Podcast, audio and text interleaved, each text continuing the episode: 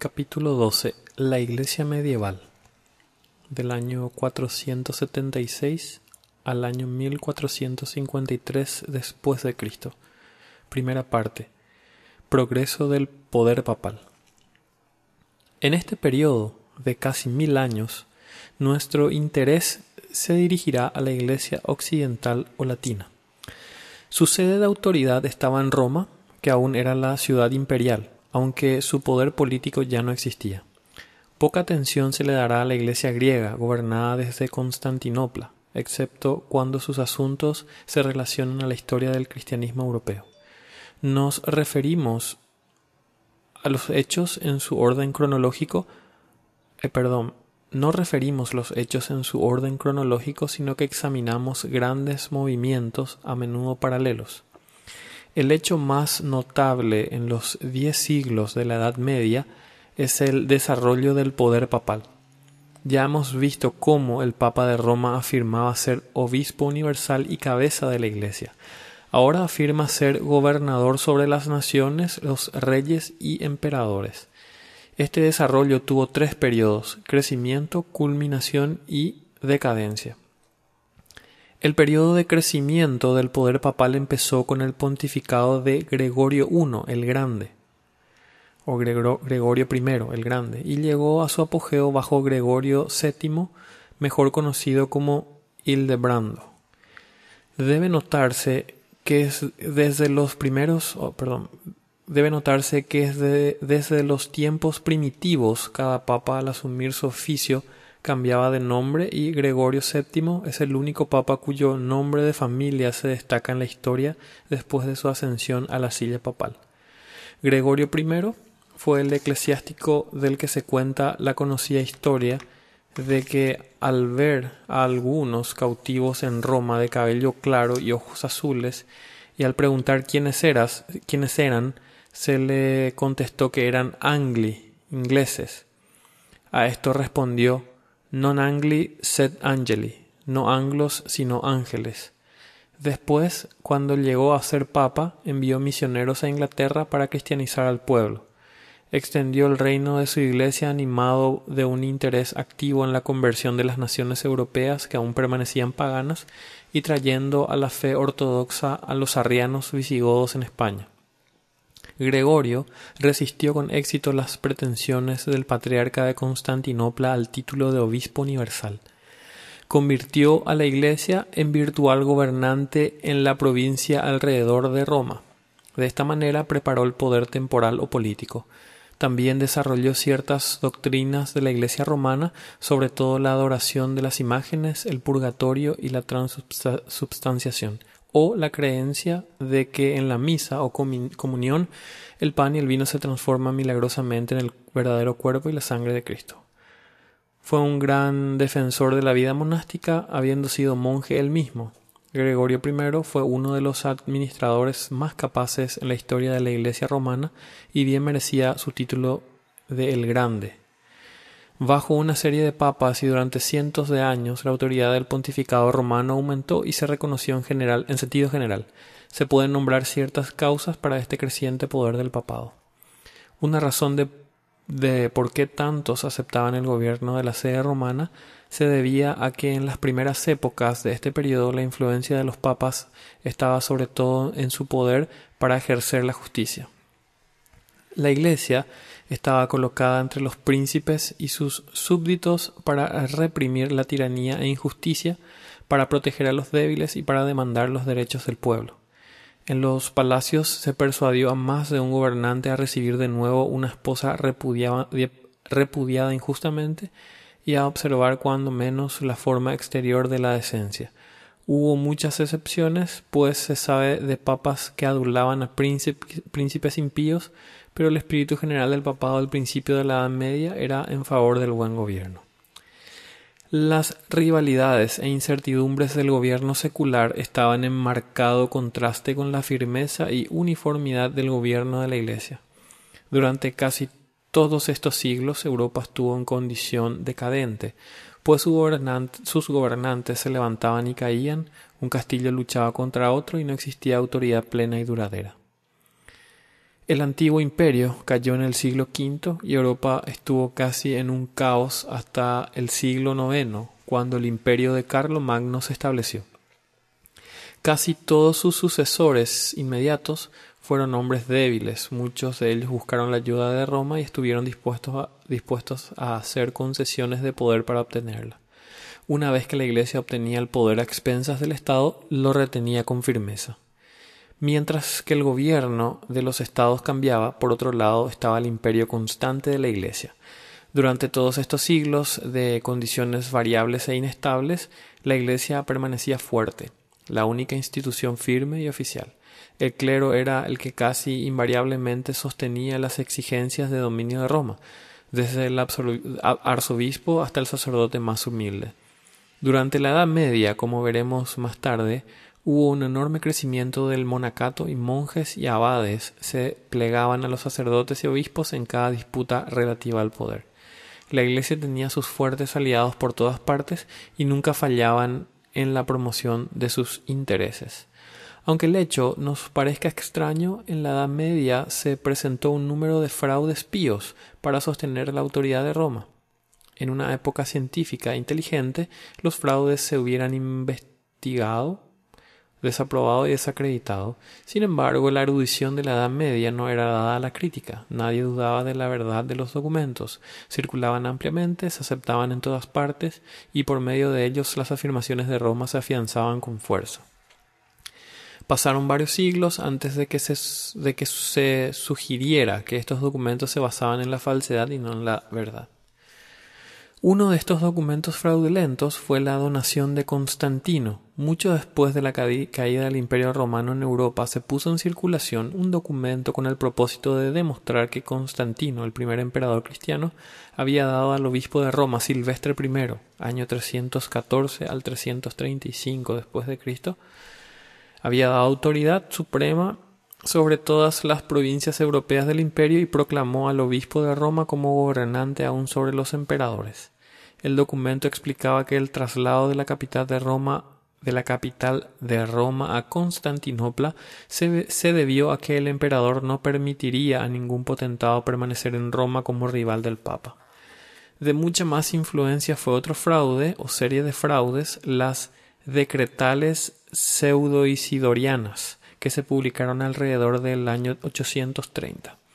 Profesaban ser decisiones adoptadas por los obispos primitivos de Roma, desde los apóstoles en escala descendente, presentando las más elevadas reclamaciones, tales como supremacía absoluta del Papa de Roma sobre la Iglesia Universal, independencia de la Iglesia del Estado inviolabilidad del clero en todos sus rangos hasta el punto de que no estaba obligado a darle cuenta al Estado, ni siquiera ningún tribunal secular podía juzgar en asuntos del clero o la Iglesia. En las épocas de ignorancia y de falta de crítica, estos documentos se aceptaban sin vacilar. Por cientos de años formaron un baluarte para las reclamaciones romanas. Nadie dudó de su autenticidad hasta el siglo XII, cuando la Iglesia ya estaba anclada en el poder.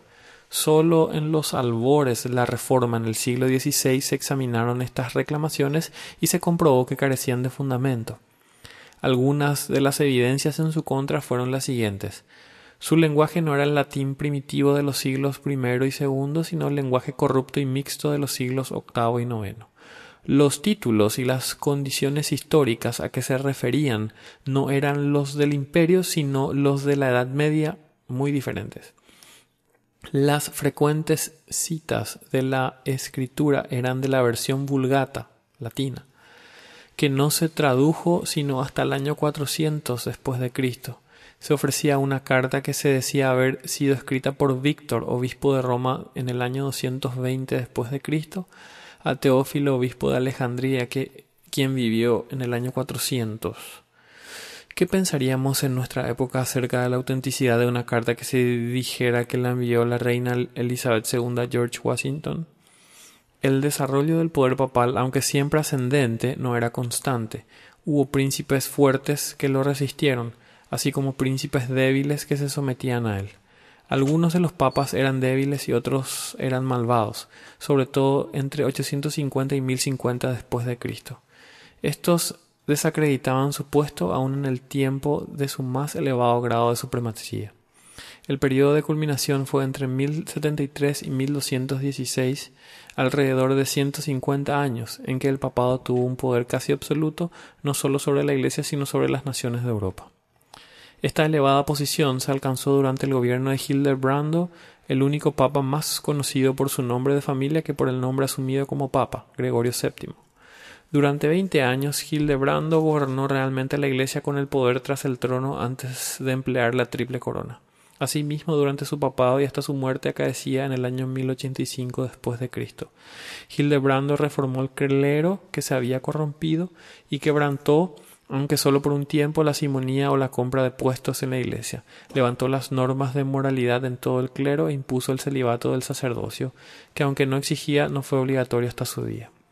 Libertó a la Iglesia de la dominación del Estado al poner fin al nombramiento de los papas y los obispos por reyes y emperadores. Requirió que todas las acusaciones en contra de los sacerdotes y las relacionadas con la Iglesia se juzgasen en cortes eclesiásticas. La costumbre había sido que el obispo recibiese cetro y anillo de su soberano y que éste le prometiera fidelidad feudal como su señor secular. Esto equivalía a que el gobernante nombrara a los obispos. Hildebrando prohibió la presentación y la promesa hizo que la Iglesia fuese suprema sobre el Estado. El emperador Enrique IV, habiéndose ofendido con el Papa Gregorio, convocó un sínodo de obispos alemanes y los indujo a votar por la deposición del Papa. Gregorio se vengó con una excomunión absolviendo a todos los súbditos de Enrique IV de su lealtad hasta este último.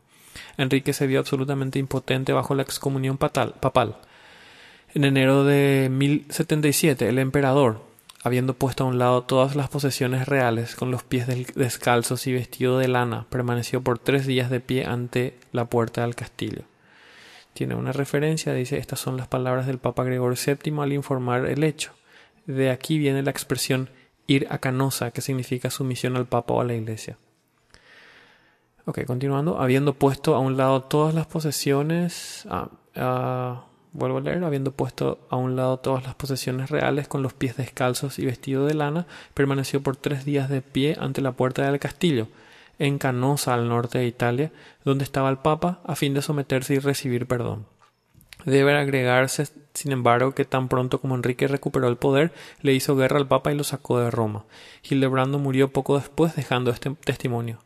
He amado la justicia y aborrecido la iniquidad, por lo tanto muero en el exilio. Sin embargo, el registro del triunfo del Papa influyó más que el de su derrota más tarde. Gregorio VII no aspiraba a abolir el gobierno del Estado, sino a subordinarlo al gobierno de la Iglesia. Deseaba el poder secular para gobernar al pueblo, pero bajo la más elevada jurisdicción del reino espiritual como él lo consideraba. Otro papa cuyo reino demostró su alto grado de poder fue Inocencio III, 1198 a 1216. En su discurso de inauguración declaró El sucesor de San Pedro ocupa una posición intermedia entre Dios y el hombre. Es inferior a Dios, más superior al hombre. Es el juez de todos, más nadie lo juzga. Es en una de sus cartas oficiales escribió que al Papa no solo se le encomendó la Iglesia, sino todo el mundo, con el derecho de disponer finalmente de la corona imperial y de todas las demás coronas.